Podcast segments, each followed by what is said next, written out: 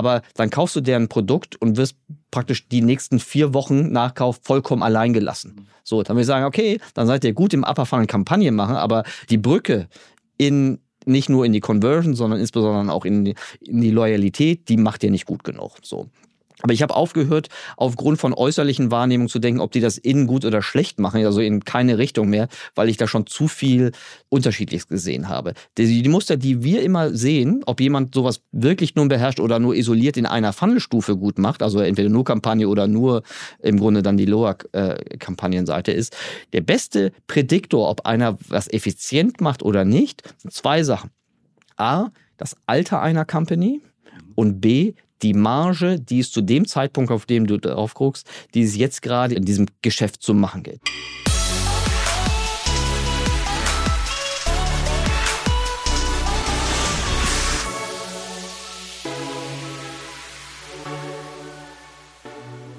Heute habe ich einen Gast, da habe ich mich sehr drauf gefreut, aber jetzt muss ich natürlich auch gucken, dass wir nicht zu sehr ins Plaudern und, und Unterhalten verfallen, weil ich nämlich den heutigen Gast nicht nur sehr schlau, sondern auch sehr unterhaltsam finde. Äh, Erik Siegmann ist heute bei uns zu Gast. Er hat selbst unter anderem auch einen Podcast, Digital Marketing Transformation heißt er, äh, aber vor allem kennt er sich sehr gut aus in einem Thema, in dem auch ich eine Spezialdisziplin ähm, so ein bisschen innehabe.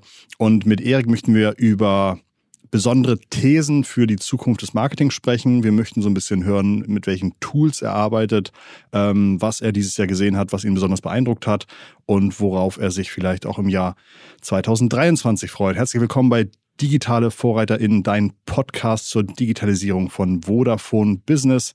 Jeden Montag kommen wir raus. Wir haben tolle Folgen aufgenommen in den letzten Wochen. Ganz besonders finde ich. Ähm, schaut mal ins Archiv, was sich da alles versteckt. Wir haben unter anderem gesprochen letzte Woche mit Christian Solmecke, dem bekanntesten deutschen Anwalt mit knapp einer Million Followern auf YouTube. Ja, äh, Erik, herzlich willkommen in unserem Podcast. Wie viele Follower hast du denn? Was für Follower? Hm, kannst, welcher Kanal gefällt dir denn am besten? Ähm, ich gucke eigentlich nur auf LinkedIn, da so bummelig, äh, ja. was ich, sechs, sieben, weiß ich gar nicht so genau. Millionen. ich gucke da nicht so richtig hin. Äh, okay. Äh, ich finde Reichweite, um das mal vorwegzunehmen, ich finde Reichweite ist eine doofe Vanity-Metrik. Okay, ich habe gelernt, unter 10.000 und über 5 Millionen spricht man genauso. Da sagt mhm. man, Reichweite ist egal. Mhm. Ähm, das heißt, dann bist du entweder unter 10.000 oder über 5 Millionen Followers. Ganz sicher. Okay.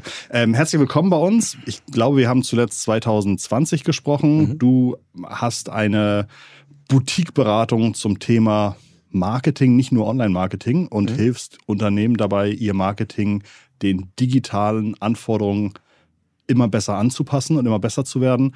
Mhm. Gib uns doch nochmal kurz den den Pitch. Was macht ihr? Ich mache es wirklich ganz schnell. Mhm. Wir helfen eigentlich bei zwei Themen. Mhm. Bei Effizienz, mhm. also Kosten runter, und bei Wachstum, also in der Regel mehr Absatz, Umsatz, aber vor allen Dingen Neukundenwachstum. Eigentlich musst du ja Marketing nichts anderes machen, um das mal vorwegzunehmen, als rauszufinden, Kunden. welche 50 Prozent rausgeschmissenes Geld sind. Ja, das, das ja genau. Mhm. Also diese These, die kann man überhaupt mal stellen, ob es wirklich nur 50 Prozent sind oder vielleicht auch äh, etwas weniger. Das ist das eine. Die These ist ja auch schon ein bisschen alt. die ist ja über 100, also nee, bald 100 Jahre alt, glaube ich. Ähm, Im Grunde musst du nur die Kundenakquisitionskosten möglichst bewusst gering halten mhm. und den Kundenlebenswert möglichst hoch halten. Das sind eigentlich die zwei, eigentlich musst du nichts anderes machen, als auf der quantitativen Ebene diese zwei Metriken zu beherrschen. An Dass da ein bisschen was dahinter ist, ähm, ist äh, zum Glück in der Natur der Sache oder für uns als unabhängiges Beratungsunternehmen, wo wir größeren Advertisern helfen, halt jetzt ihre, ihren Medieneinsatz, ihre kan den Kanaleinsatz, aber auch die Agentursteuerung, den Technologieeinsatz, den richtig zu machen.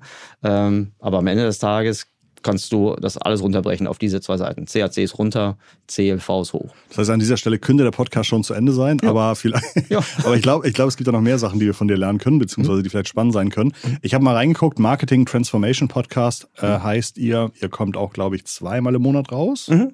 Und mir ist besonders aufgefallen, dass ihr in den letzten Wochen, glaube ich, eine Folge habt zum Thema Tonis. Mhm. Und Tonis sind diese kleinen Figuren. Wer mhm. Eltern von euch zu Hause ist, der kennt das. Mhm. Stellt man auf so ein Gerät, das Gerät weiß, welche Figur das ist. Mhm.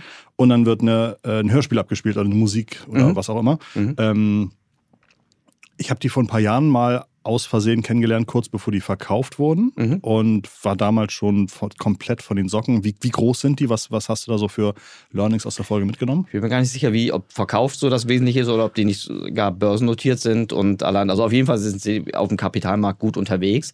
Ähm, das Besondere bei Tonis in einem Satz ist, dass sie das Beste aus beiden Welten oder vielleicht aus drei Welten äh, vereinen. Das eine ist, sie haben ein Produkt, was haptisch äh, ist, also deshalb auch eine Zielgruppe, die vielleicht noch nicht unbedingt immer an ein iPad oder an einen Rechner oder an eine Playstation muss. Ähm, sie haben ein Content, der digital ist und sie haben ein Vertriebsmodell, was äh, Vertriebswege agnostisch ist, also die verkaufen über Plattformen, über eigene äh, Instanzen und äh, sie haben ein, Subscription-Modell, das wäre schon die vierte Dimension. Also es ist äh, ganz dicht an der Subscription, eigentlich, ich würde was sagen, idealtypisch. Forever locked in das ist jetzt ein Login, ist, ist mhm. schon fast fast ein bisschen negativ, mhm. finde ich. Aber sagen wir mal, die ersten Teile nicht jedes Mal eine neue Transaktion machen zu müssen oder generieren zu müssen. Mhm. Oder anders gesagt, die Retention, also die Loyalität zu einem System eingebaut zu haben, was du sonst nur von deinen Apple-Geräten äh, kennst, das auf eine andere, auf einen anderen Bereich zu übertragen, nämlich Spielzeug, finde ich dramatisch schlau. Und ich bin sicher, um das mal vorwegzunehmen, wir werden solche Geschäftsmodelle noch dramatisch mehr sehen. Wir sehen sie ja schon, also Peloton, ich würde sagen, Peloton ist ein Tonis für Erwachsene, die Sport machen wollen. Mit dem Nachteil, dass es, glaube ich, jetzt nicht so viele andere Tonis gibt und es gibt aber schon eine ganze Menge andere Fitnessbikes, oder? Ja, aber gibt es so viele Fitnessbikes, auch wenn der Aktienkurs jetzt mhm. runtergegangen ist, mit dem Geschäftsmodell, mit dem Nachkaufverhalten und mit der Profitabilität pro Kundenbeziehung, da würde ich wetten, dass da lange, lange nichts gibt und dass Peloton ähm, den höchsten Kundenwert in der, in der gesamten Branche generiert. Die generieren einen höheren Kundenwert, also auf Lebensdauer, als dein Fitnessstudio. Was lässt du im Fitnessstudio im Monat? Gar nichts. Äh, Freunde von mir wissen das auch. ähm, aber ich, also klar, das ist jetzt, ne, also ich glaube, in dieser ganzen Corona-Zeit hat das auch, ne, macht das alles Sinn, aber ich glaube, dass dieses Peloton-Thema ist so ein bisschen zu sehr künstlich aus allen Bereichen zusammengeschustert, damit man genauso was hinbekommt. Ähm, und ich merke es auch bei irgendwie meinen Freunden, die alle Pelotons haben, die sind auch so begeistert gewesen vor zwölf Monaten noch und jetzt sagen sie auch so, ah, das letzte Mal, als ich drauf war, ist auch schon wieder ein bisschen her. Also ich glaube, ich glaube, so ein Fitnessbike geht auch halt sehr gut, ohne dass ich Trainerin Stacy zugucke, aber ein Toni halt nicht. Doch, du kannst auch weiterhin Benjamin Blümchen mit deiner Kassette hören.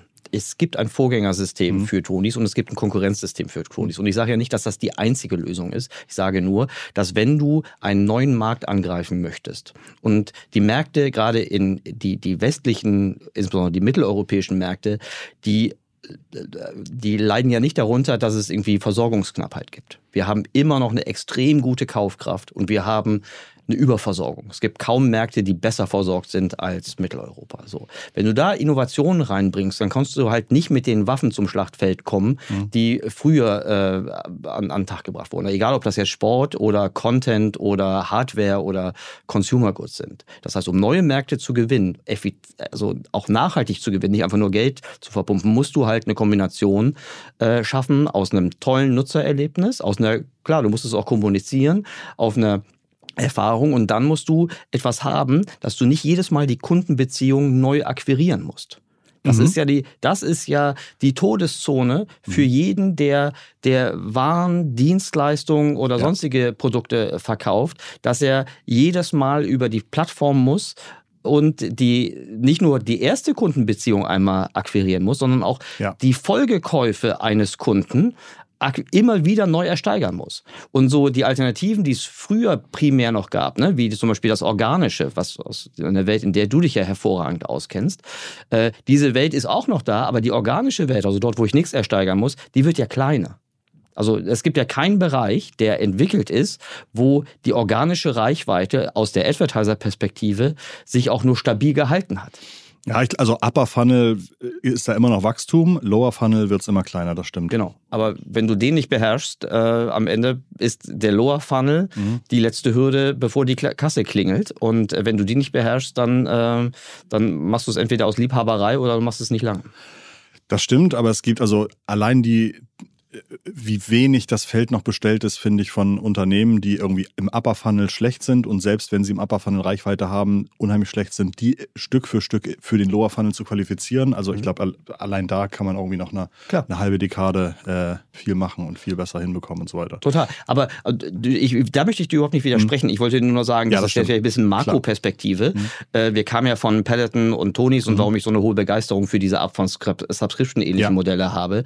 Ähm, Subscription ist sicherlich die höchste Form der Retention, die du haben kannst. Mhm. Ähm, und Retention ist aus meiner Sicht das, eigen, das einzige wirklich starke Gegengift ja. gegen die Effekte der Plattformökonomie, die, wenn wir mal ehrlich sind, für die meisten Advertiser da draußen einfach nicht gut sind. Die Plattformökonomie ist insbesondere für etablierte Player, also sprich ältere Player, die hohe Marktanteile haben mit einer relativ guten Profitabilität in der Vergangenheit, für die ist die Plattformökonomie eigentlich kein Geschenk. Für die wäre es besser, es würde alles noch bei TV und Print bleiben. Da hast du total recht und äh, sehe ich alles genauso. Äh, finde nur Peloton ein Beispiel, das ich gar nicht so spannend finde. Also hat ganz nette Mitarbeitende, ähm, denen ich auch regelmäßig über den Weg laufe. Ja, irgendwie alles, alles toll. Mhm. Aber ich hatte neulich im anderen Kontext irgendwie gesehen, so ein Tonis, wenn ich jetzt irgendwie suche nach ähm, Hörspiele für Kinder, ist mhm. Tonis irgendwie auf organisch, paid und so weiter sofort zu finden.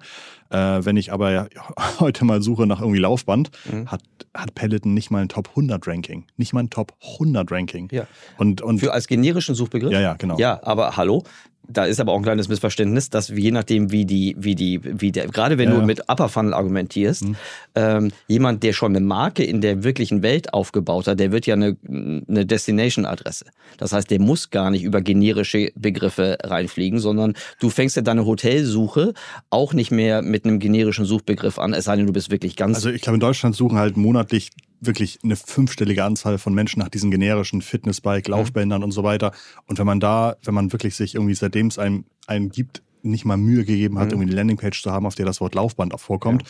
ist das für mich schon ein Signal, dass Total. es jetzt nicht, also dass sie nicht in allen Dimensionen vorbildlich sind. Und deswegen. Ja. Aber das habe ich auch nie gesagt. Ich nee, habe, ich hab, die sind also, also das ist übrigens auch ein Beispiel. Darüber können wir vielleicht später ja. sprechen. Als wir unseren Podcast, unseren ersten Podcast, unseren ersten gemeinsamen Podcast bei dir aufgenommen haben, ja. waren wir ja noch voll den Business Podcast. Oder meinst du den, genau, den anderen? Den, den die äh, waren wir ja noch voll in diesen äh, Lockdown-Effekten, wo wir ganz besondere Nachfrageentwicklung hatten. Jetzt sind wir ja in so einer Krisenzeit und gerade was das für das für die Effizienznotwendigkeit bedeutet. Mhm.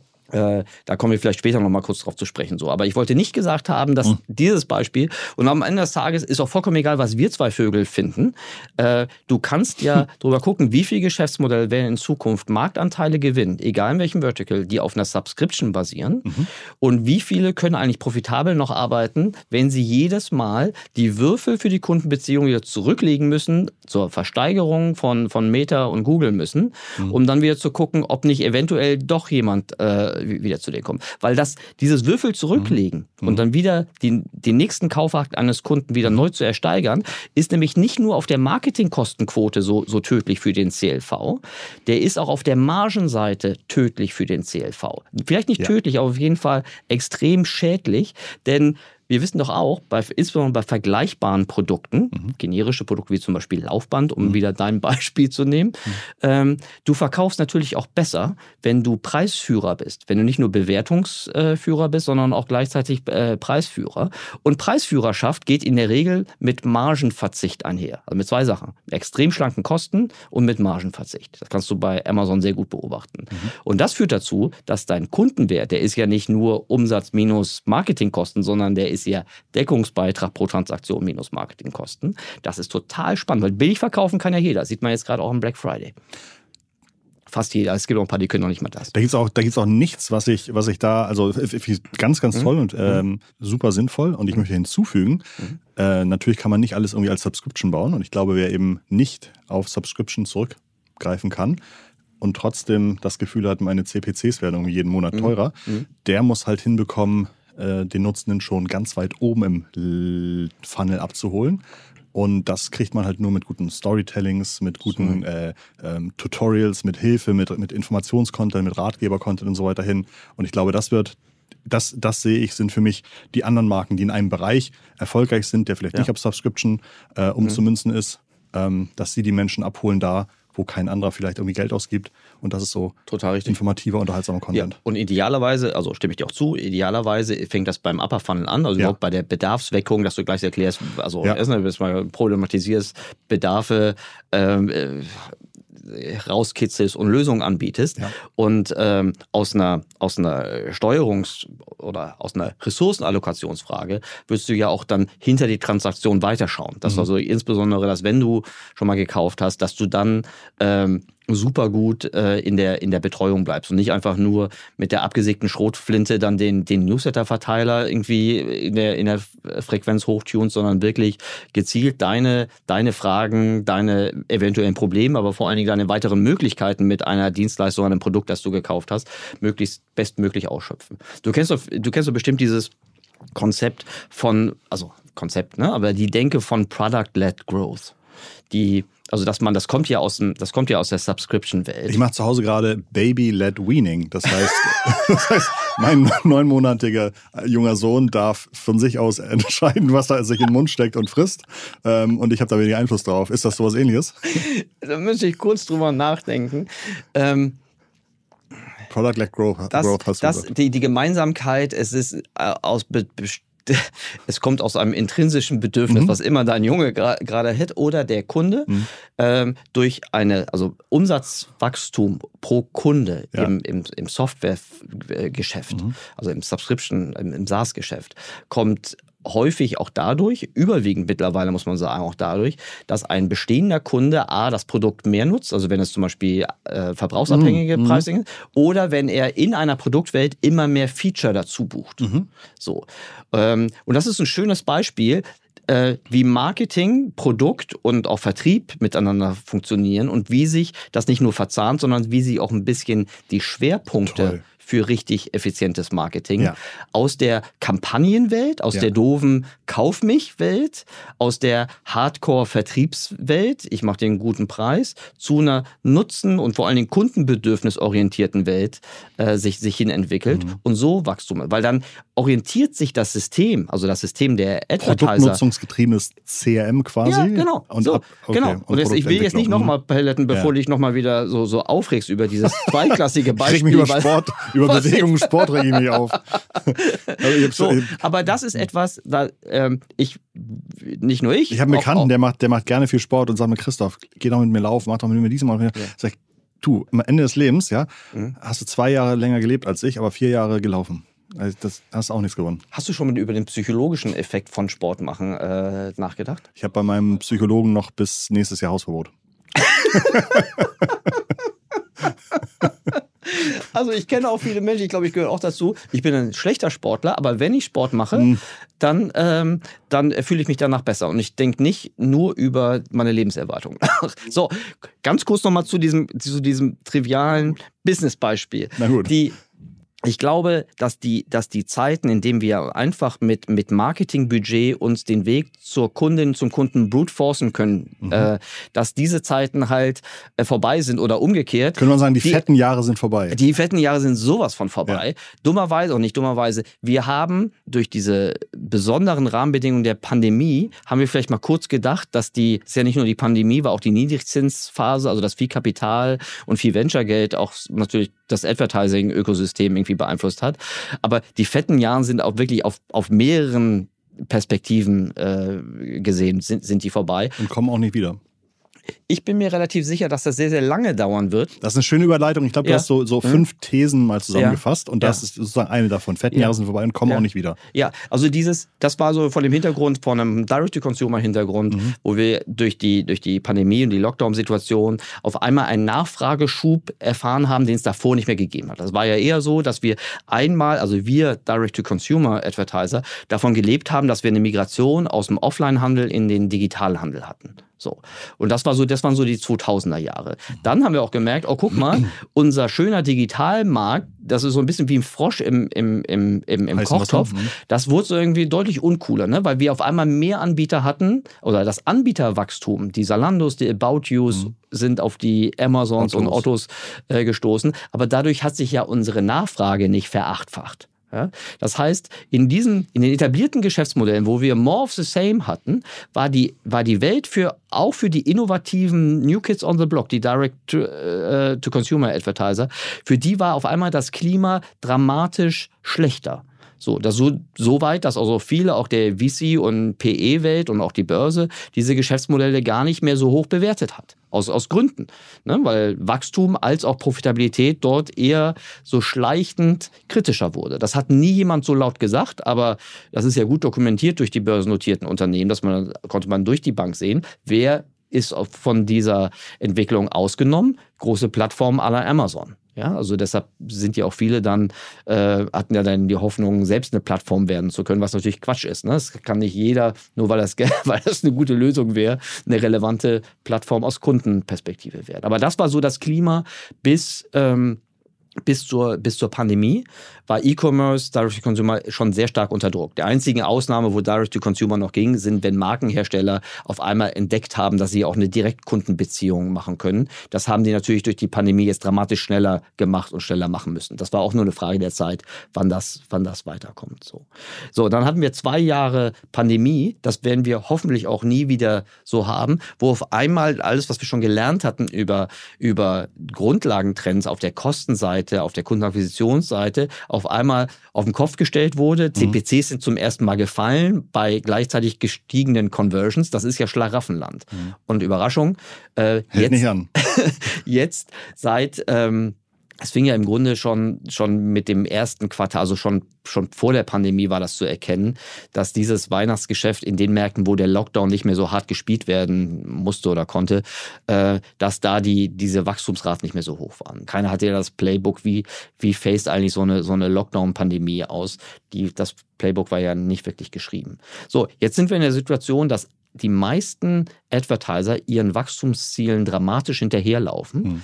Bei denjenigen, die physische Ware haben, ne, Lieferprobleme gab es ewig lang, bei denen sind die Lager zu lang. Also die meisten der großen Hardwarenhändler, die nicht eine Plattform haben, sind eher zu lang mit, mit, mit der Ware. Das führt zwangs... Ich Peloton hatte auch vor ein paar Monaten eine Million Geräte im Lager. Ja, ja das ist, und, und der Peloton ist jetzt wieder nur das, mhm. das eine Beispiel, was wir kennen. Mhm. Aber wenn du jetzt ein Hardwarenhersteller bist, äh, der gesagt hat, mhm. aber Mensch, guck mal, ich konnte jetzt irgendwie zwei Jahre lang meine Nachfrage nicht bedienen. Jetzt, jetzt schmeiße ich aber die Maschine mal an und dann kommst du in so einen, in so einen Nachfrageschock rein, äh, wo, wo nicht nur, dass das jetzt alles beim Einzelhandel auf, also beim stationären Einzelhandel aufgefangen wird, das wird ja, das wird einfach nicht mehr nachgefragt in, in diesem Umfang. So. Das führt zu Preisschlachten und das führt dazu, Plus die Börse ist runtergegangen, das heißt auch die, die äh, eher Venture-Kapital oder durch, durch IPO-Fantasien äh, gefuelten Marketing-Spendings, die sind jetzt alle raus. Die große äh, Plakatwandschlacht von Flink und Gorillas siehst du, glaube ich, gerade nicht. Ne? Also das, was da hängt, ist noch nicht überklebt worden. Ne? Ähm, und das nur so als ein Beispiel für eine Überhitzung dieses Marktes, der halt zu einer sehr, sehr plötzlichen Vollbremsung gezwungen wurde. Aber das Gute daran ist, jetzt ist die Zeit, wo wo Advertiser Effizienzlevels erreichen können, die sie auf eine Dekade oder ich will mich nicht festlegen, aber auf jeden Fall auf Jahre hinaus besser machen wird im in der Verteidigung von Marktanteilen, aber auch in der strukturiert nachhaltigen Gewinnung von weiteren äh, Marktanteilen. Können wir darauf eingehen, ja. wie fange ich da an? Wie erkenne ja. ich überhaupt, dass meine Marketing-Effizienz äh, nicht mehr en par ist mit dem Markt?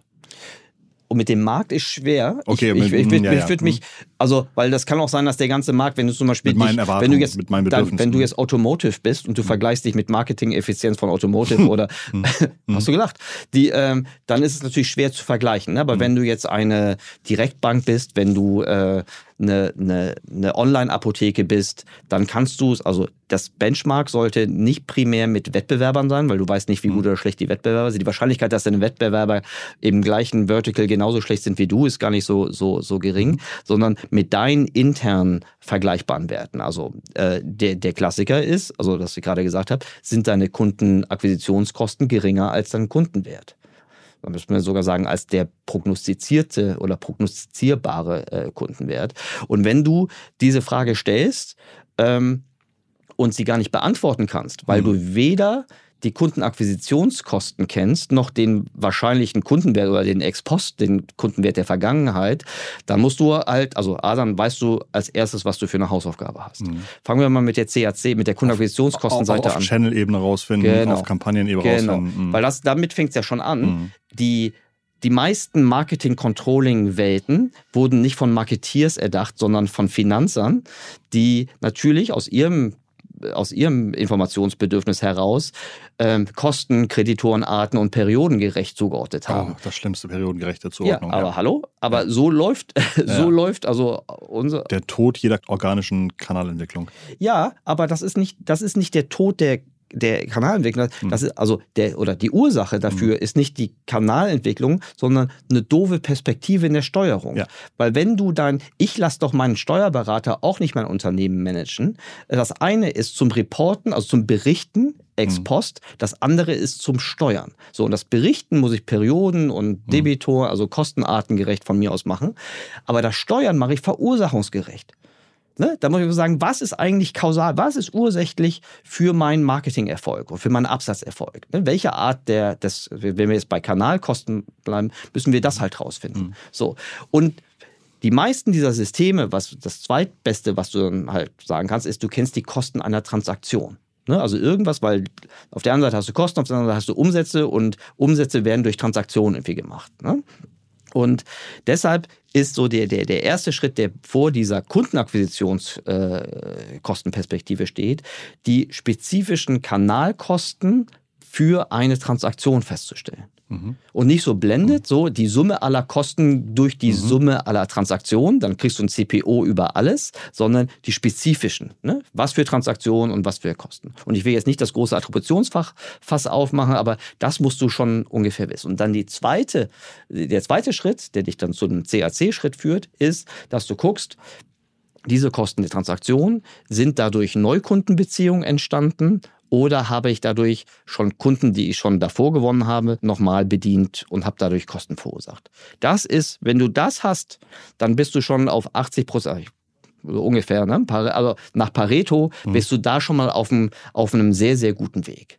So, und die Kundenwertentwicklung, du musst es nicht gleich überkomplex machen. Das, aber das Erste, was du wissen musst, du musst differenzieren, wo sind eigentlich deine A-Kunden, deine B-Kunden, deine C-Kunden. Gutes Beispiel für C-Kunden, Einmalkäufer mhm. oder KäuferInnen mit einer hohen Reglerquote, Zahlungsausfall, Retouren. So, das sind C-Kunden. Da ist der, da, mit denen verlierst du in der Regel Geld mhm. oder wechselst Geld. B-Kunden ist in der Regel so der Bauch, davon hast du eine ganze Menge. Da musst du gucken, wo sind die Ränder zu C und zu A und was unterscheidet die. Also kann ich da erkennen, äh, ob die über besondere Aktionen, über besondere Kanäle gekommen sind, weil von denen willst du ja mehr. Du willst auf jeden Fall mehr B-Kunden als C-Kunden haben, die willst du anwachsen lassen und die willst du trotzdem besser machen. Mit denen kannst du arbeiten. Und mhm. A-Kunden, von denen gibt es in der Regel wenige. Also das ist nicht selten, dass irgendwie 10% der, der A-Kunden irgendwie 50 bis 60 Prozent des Umsatzes ausmachen und vielleicht sogar 60 bis 70 Prozent des Ergebnisbeitrages. Die möchtest du aber auch sehen. Da kannst du jetzt in der Regel nicht so schnell Muster erkennen, aber die musst du natürlich hüten wie deine Augapfel, weiterentwickeln und natürlich musst du auch nach, nach Mustern suchen. Du bist für sehr fachlichen Input verantwortlich. Ich muss mhm. jetzt an dieser Stelle eine vielleicht nicht so fachliche, aber hoffentlich spannende Geschichte ein, ein, ja. einspringen. Ich habe mal mit einem äh, Menschen zu tun gehabt, der hat ähm, äh, Umsätze für Online-Casinos äh, mhm. im Internet besorgt. Und der hat gesagt, wie komme ich an A-Kunden? Wer, mhm. was sind A-Kunden? A-Kunden sind Menschen, die siebenstellig im Monat online Casino verspielen. Mhm. Hätte ich nie gedacht, dass das überhaupt gibt, aber mhm. gibt es wohl ohne Ende. Mhm. Und äh, da haben die sich überlegt, was sind das für Menschen? Das sind vielleicht Menschen, die äh, Petrodollars verdienen. Mhm. Und was machen Menschen, die Petrodollars verdienen? Die suchen Immobilien in London. Mhm. Also haben sie Fake Seiten erstellt, dass sie Real Estate verkaufen in London, mhm. haben damit Werbung gemacht und Menschen aus der Zielregion auf ihre Fake-Webseite geführt mhm. und dann gesagt, jetzt wo du schon mal hier bist, mhm. äh, kriegst du 1000 Dollar geschenkt, wenn du jetzt anfängst, Online-Casino zu spielen mhm. und haben somit dann tatsächlich äh, äh, A-Kunden generiert, die siebenstellig im Monat im Online-Casino verspielt haben. Ja. Unfassbar, ne? Ich finde, mir, mir poppen sofort zwei Gedanken. Äh, das, das eine ist, das ist eine sehr gute äh, Lead-Generierungsstrategie, die Ja. über, über Ja. Lookalike, also Genau, Verhaltensmuster genau. argumentiert. Da habe ich gleich noch ein anderes Beispiel. Mhm. Ähm, das andere ist, aber das können wir später diskutieren, ist rein auf der ethischen Seite finde ich das auf, auf zwei, aber finde ich, Ja. dann trifft es auch keine Arm, Arm. Aber auf der ethischen Seite sind, glaube ich, drei Red Flags bei mir äh, losgegangen. Aber Deswegen hast du gesagt, das war ein guter Freund von dir? Das ist ein sehr, sehr netter Typ. Ähm, ähm, Sehr genau. netter Typ. Sehr netter Typ. Das wird ihm jetzt wehtun, wenn er das hört, weil er wird ja. Ja, also die, äh, das andere Muster ist ähm, eine Lead-Generierungsmethode für Partnerbörsen, die jetzt auch nur für so kleine SEO-Affiliates funktioniert hat. Kleine, das waren aber sehr profitable SEO-Affiliates. Ähm, das sind diejenigen für die Jüngeren unter uns, die insbesondere in den späten 2000ern, Anfang 2010er Jahren auf eigene Kappe sehr, sehr gute Arbitrage-Effekte generiert haben. Das lief so, du über, über die Business-Netzwerke hast du dann ein Profilbild einer attraktiven Person äh, dargestellt und hast dann Kontaktanbahnung über Sing, you name it, äh, LinkedIn gemacht und hast sie dann auf eine, hast gesagt, ach Mensch, du, und wenn du die mir jetzt schreiben möchtest, machen wir am besten über dieses Netzwerk. und so, genau. über und, Lavu. und so haben die genau. und so, äh, insbesondere wenn es dann Lead-Gen-Provisionen gibt, äh, dann kannst du das in Ja. ja, End-to-End würde das halt nicht funktionieren, weil meistens Ja. Ja, bricht das dann irgendwann. Aber fürs Casino hat es bestimmt. äh, So, was, sind, was können wir daraus lernen? Muster Mhm. erkennen. Also äh, Muster erkennen. Also ich glaube, wir haben jetzt einen kleinen Zielkonflikt zwischen nachhaltigen Mustern, die einem Advertiser wirklich was bringen. Mhm. Also ich glaube, dem Casino hast du am Ende was gebracht. Eben Parship, äh, Elite-Partner Beispiel. Jetzt hat es natürlich, war es kein nachhaltiges Effekt, sondern eigentlich eine Fehlleitung von Affiliate Incentives.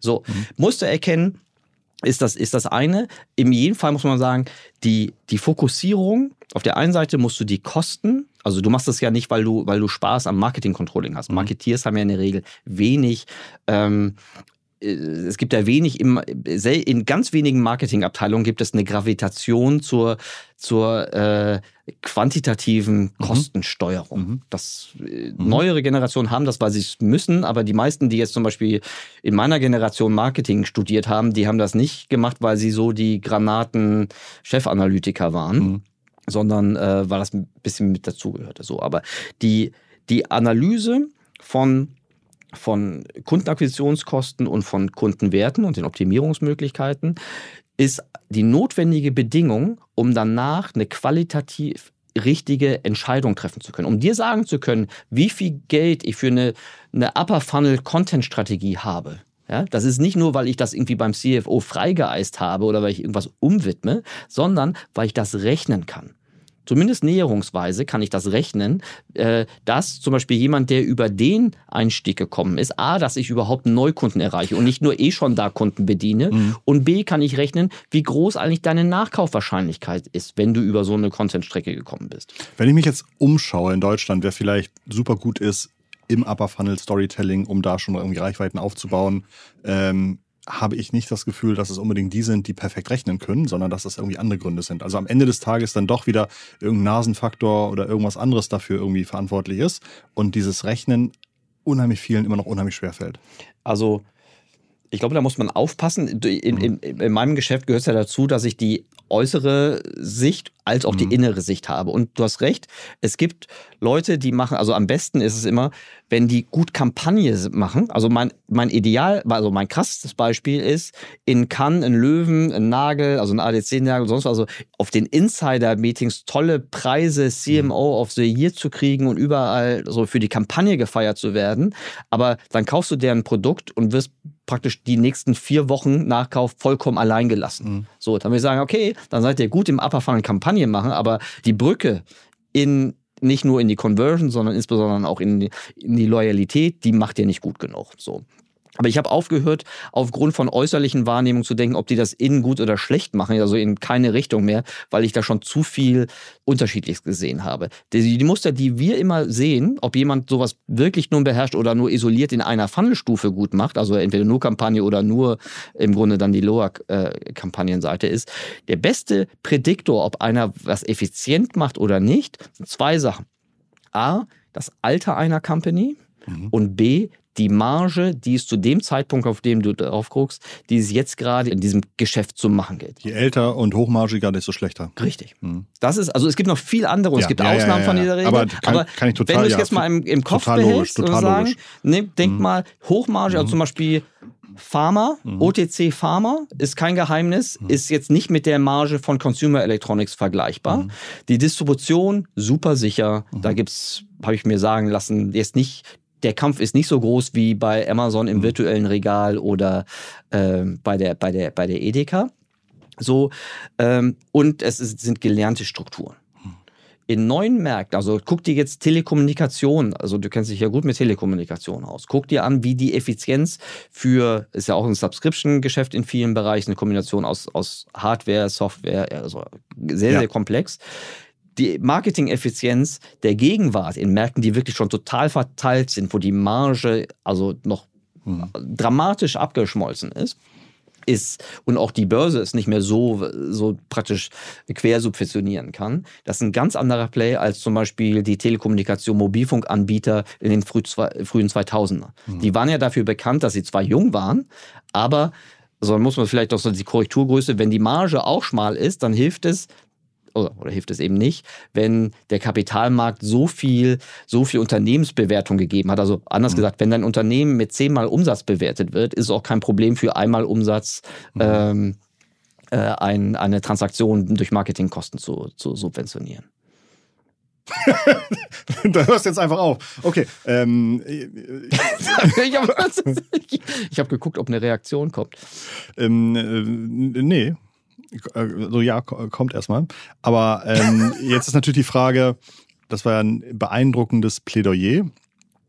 Und ich glaube, viele, die jetzt zuhören, würden am liebsten nochmal so eine Checkliste haben.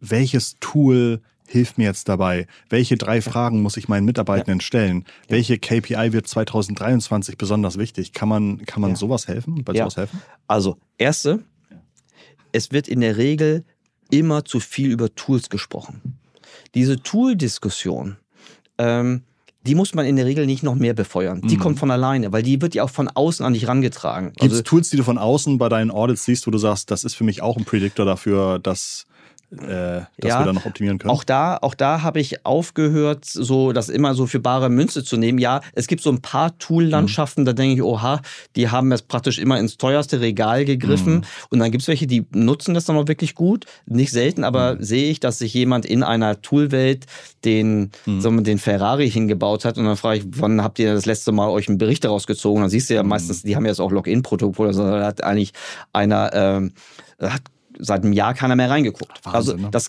so, ja. es gibt so eine Art Tool-Investitionsruin. Ja. Ne, auf einer griechischen Insel siehst du es, in der, in der von außen, klar, du siehst, wer welches Tool hat, da gibt es auch jede Menge Tools, äh, die wiederum die Tool-Landschaft dir gut darstellen können.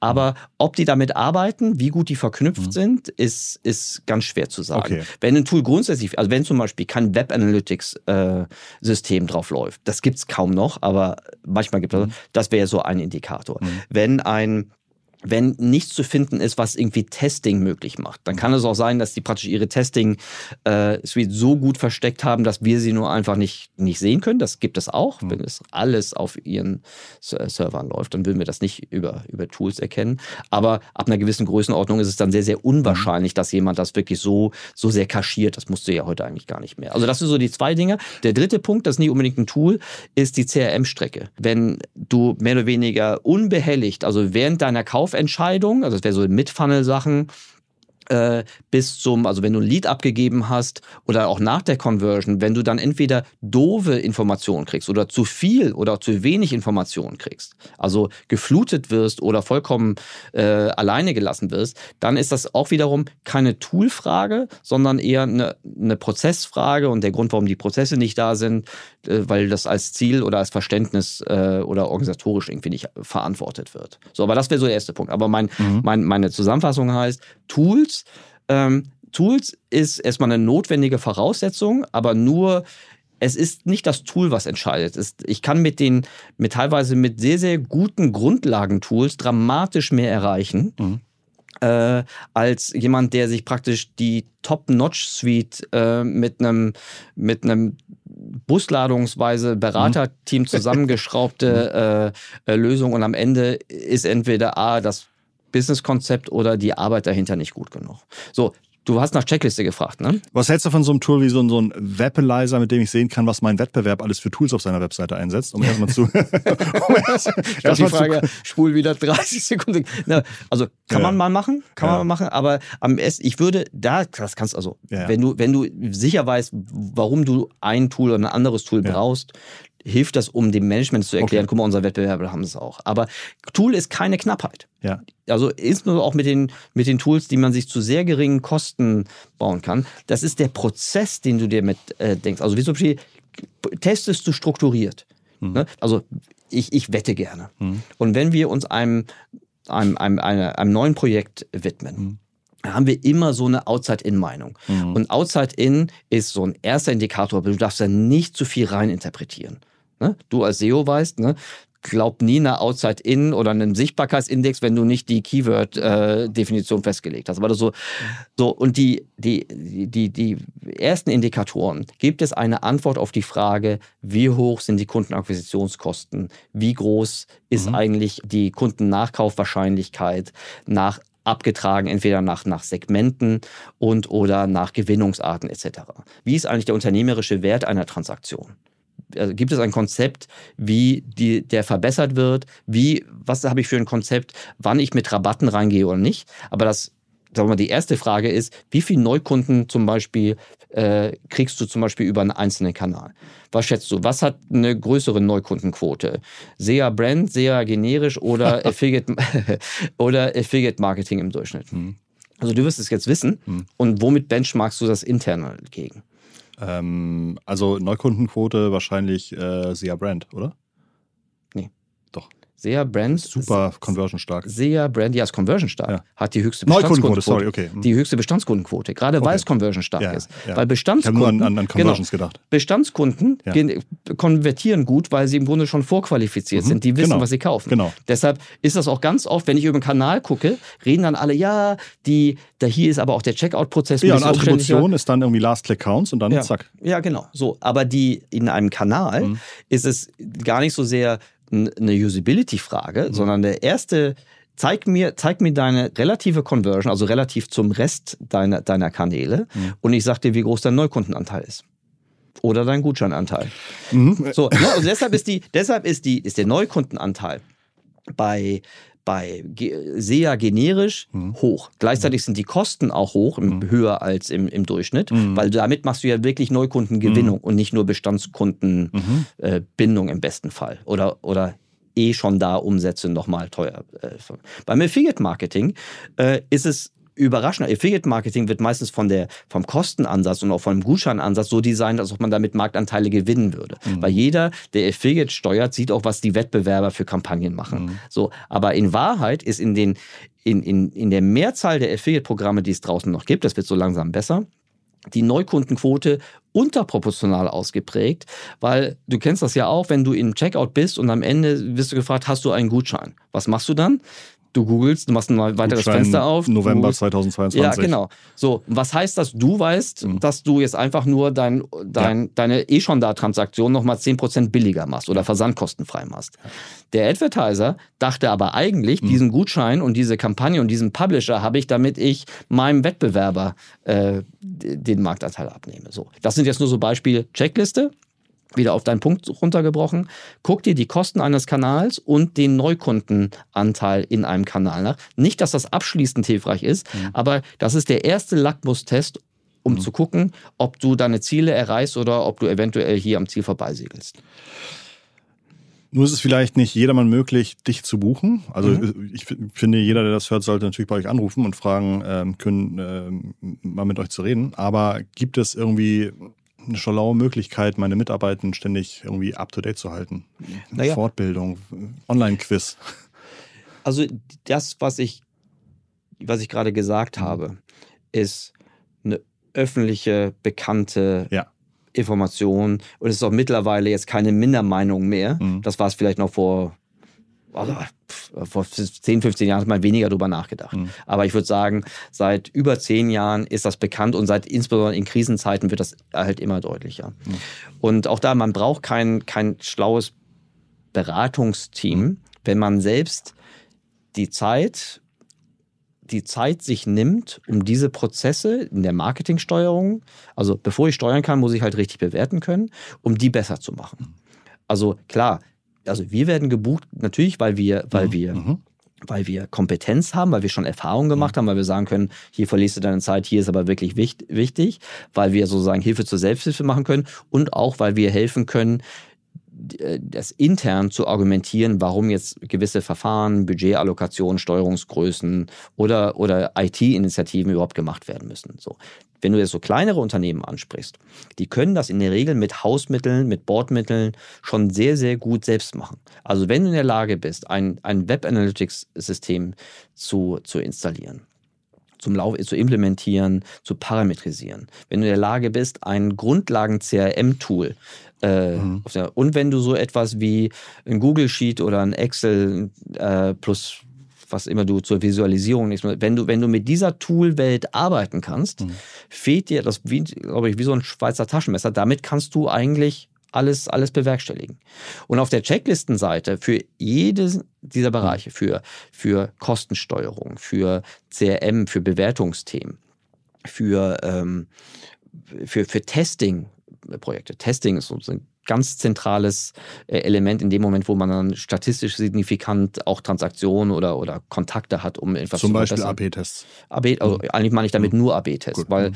Multivariat, ja. da brauchst du ja. so viel Volumen, ja. dass, also selbst die Großen kommen da an Grenzen und mhm. also AB-Tests, die relevant sind. Mhm. Ja, ähm, Nicht irgendwie Buttonfarbe, sondern. Genau, also wirklich, also zum Beispiel in so einem Lead-Prozess, ne, ob, ob das also was zum Beispiel häufig ist, lieber ein kurzes Formular hm. ähm, mit wenig Informationen. Also, also der, der, Klassiker eigentlich. Ja. So einmal ist das, ich meine, das sind jetzt so die, die Basic Handwerk-Tipps, die man, die man jetzt hier geben könnte. Ja. Was ich nur sagen will, es ist heute im Jahr 2022 oder 23 ist es keine Ausrede mehr, dass man keinen Zugang zu Tools oder zu Beratern hat, um ja. äh, Dinge zu machen. Irgendwann wird das dann halt schon ähm, äh, ressourcenintensiv. Ja. Und äh, wer sich das nicht selbst beibringen kann oder möchte, der muss halt äh, Kolleginnen und Kollegen generieren, die sowas machen. Aber aus meiner Sicht ist das alternativlos. Ich habe gerade gestern, also ne, du kannst ja, wir, wir sind jetzt schon überdurchschnittlich lang in unserem Podcast, was mhm. ich gut finde, weil ich den Input spannend fand. Mhm. Ähm, ich habe gestern den Podcast aufgenommen mit dem äh, Anwalt Säumecke, der mhm. sagt, er nimmt sich vier Stunden die Woche mhm. und macht in den vier Stunden sechs Videos. Und dann lädt er die auf YouTube hoch mhm. und die kriegen dann immer eine sechsstellige Reichweite. Mhm.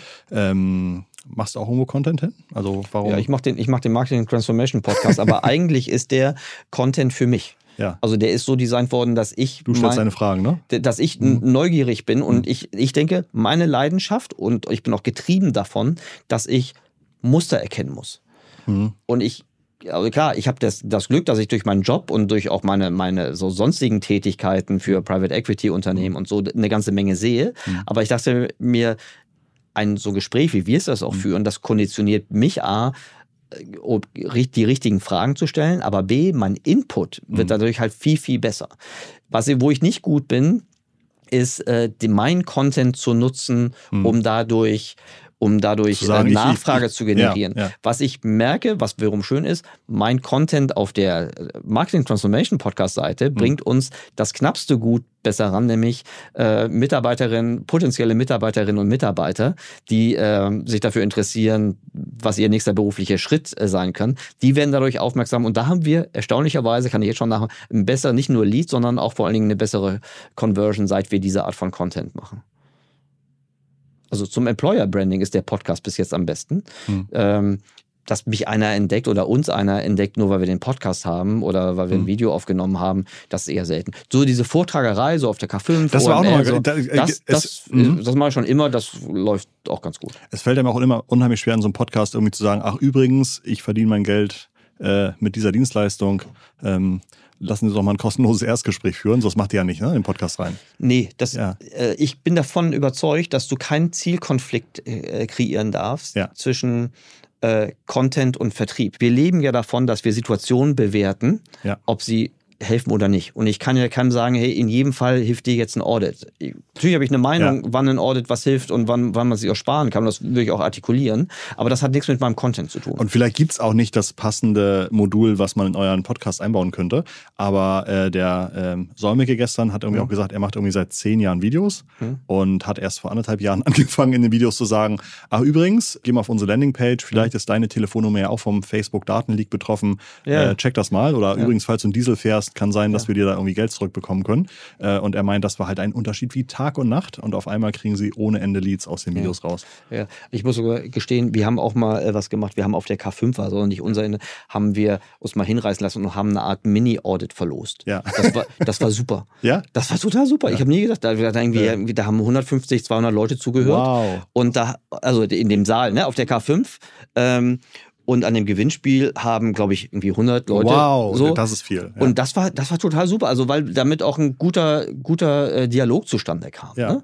So, und, äh, aber pff, vielleicht ist das mit den Schuster und seinen Leisten. Mhm. Ähm, ja, ja, ja. Ich glaube, da, also ich rede mich immer raus mit der, mit der Neutralität. Vermutlich könnten wir auch noch ein bisschen akquisitorisch Mhm. besser werden, aber das mache ich danach. Wie lange hat der Kollege gebraucht, der Anwalt?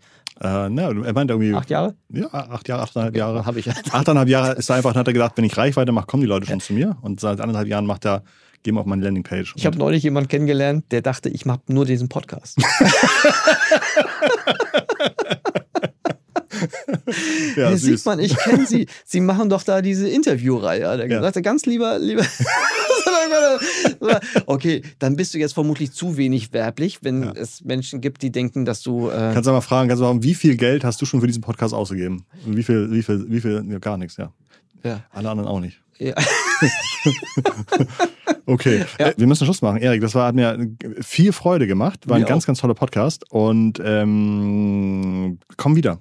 Sehr, sehr gerne. Wenn du mich nochmal einlädst, mache ich das sofort. Und vielleicht kann ich auch mal bei dir vorbeikommen. ja, das, ähm, ich glaube, wir, wir haben da sogar schon einen Termin, fällt Ah, mir okay, gerade auf. toll. Ja, aber es ist immer eine Freude, mit dir zu sprechen. Für mich auch. War wirklich sehr, sehr schön. Ähm, für euch zu Hause auch. Besonders, weil ihr, wenn ihr das jetzt noch hört, dann heißt es ja, ihr habt euch alles angehört und viel Spaß dabei gehabt. Und dann äh, würde ich sagen, seid ihr perfekt prädestiniert, vorausgewählt sozusagen, auch den nächsten Podcast von uns wieder zu hören. Alle relevanten Links natürlich unten in den Shownotes und äh, nächsten Montag wieder bei Digitale Vorreiter, Vorreiterinnen oder hört ins Archiv. Da gibt es ganz, ganz tolle Folgen. Habt eine schöne Woche und wir hören uns beim nächsten Mal. Bis dahin ganz liebe digitale Grüße von Erik? und Christoph.